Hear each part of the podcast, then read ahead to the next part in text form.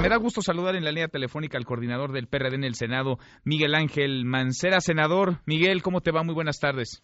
¿Qué tal, Manuel? Qué gusto saludarte, saludar a tu audiencia. Muy buenas tardes. Igualmente, muchas gracias. Eh, primero, eh, ¿qué te pareció la designación de un militar, un militar en proceso de retiro del general Luis Rodríguez Bucio al frente de la Guardia Nacional?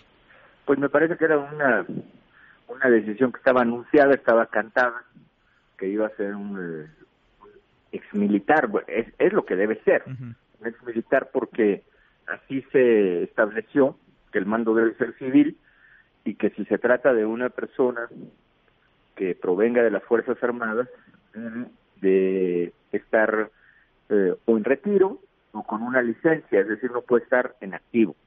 Entonces, sé que es una persona que tuvo experiencia en el combate a narcotráfico, que participó en el sexenio de el presidente de Calderón, y bueno, pues estas son las, las referencias. Una persona que se ha capacitado en el extranjero, en, eh, en Alemania, que tiene eh, doctorado y que tiene, pues, eh, me parece que cartas eh, que lo acreditan como en, en la materia de seguridad. ¿Ves un buen perfil? Sin embargo, aquí estamos hablando de una policía civil, no de un cuerpo de ejército. Mm. ¿Le darías el beneficio de la duda? 100%, sí. Nosotros damos el beneficio, el beneficio de la duda y y hemos acompañado pues los planteamientos de la estrategia porque eso es lo que está pidiendo el presidente para poder eh, eh, pacificar el país.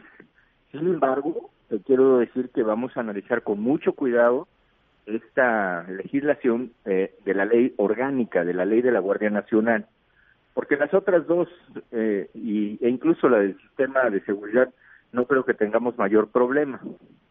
Eh, menos en la de uso de la fuerza y menos en la del registro, digamos un poquito más de debate quizá en la del Sistema Nacional de Seguridad, pero donde vamos a encontrar mucho más debate pues va a ser en la orgánica, porque ¿Por qué? eh, hay cosas ahí que todavía no nos cuadran. ¿Como cuáles, por ejemplo? Porque dicen por ahí el diablo está en los detalles y las leyes reglamentarias secundarias pueden ser parte de esos detalles, o no tanto detalles, sino eh, aspectos finos, digamos, en la operación ya en la puesta en marcha de esta Guardia Nacional. Así es, mira, la instancia de coordinación operativa es algo que vamos a analizar con mucho cuidado, de los compromisos y de las disposiciones de los transitorios en la reforma constitucional y de las facultades que se le están dando.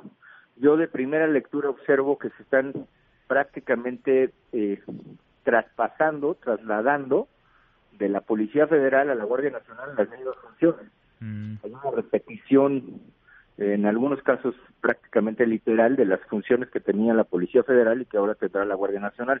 Lo que siempre dijimos, esta es la nueva Policía Federal del sexenio. Mm, es una Policía Sí, Federal entonces- 2.0, reloaded. Exactamente, reloaded.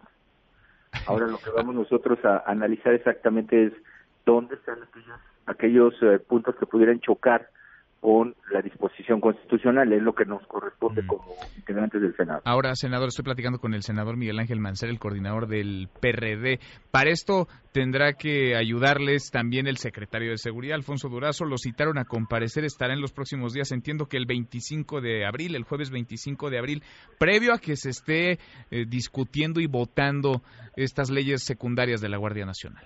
Mira, la comparecencia de él es fundamental por una por un tema muy concreto, porque hoy está un documento de la Estrategia Nacional, Manuel, que no es acorde ni siquiera a la reforma constitucional. En ese documento de la Estrategia Nacional se está hablando de que el mando operativo lo tiene la Secretaría de la Defensa y la Secretaría de Marina, en donde corresponda, es decir, donde haya litorales Marina, donde sea tierra, la Secretaría de la Defensa, lo cual choca con lo que dispone la Constitución. Entonces, hoy esa estrategia que aprobaron en primera lectura en el grupo mayoritario de la Cámara eh, está equivocada. Mm. Es importantísima la comparecencia del secretario porque es la única oportunidad que se tiene para presentar un nuevo documento, que es el que se tendrá que aprobar como Estrategia Nacional de Seguridad. Mira, pues va a ser clave entonces. Es el 25, ¿verdad? 25 de abril. Sí, eh, a final de que lo confirmen, Ujú. 25, se había dicho que podría ser el 24, eh, pero bueno, pues, finalmente nosotros estamos atentos, pero no, eh, es en eso, entre esos días, digamos. En esos días. Bueno, pues vamos a estar pendientes y lo conversamos, lo seguimos platicando contigo. Muchas gracias, senador. Gracias, Miguel, por estos minutos. Gracias a ti, Manuel. Fuerte abrazo. Igualmente, muy, muy buenas tardes. Mesa para todos.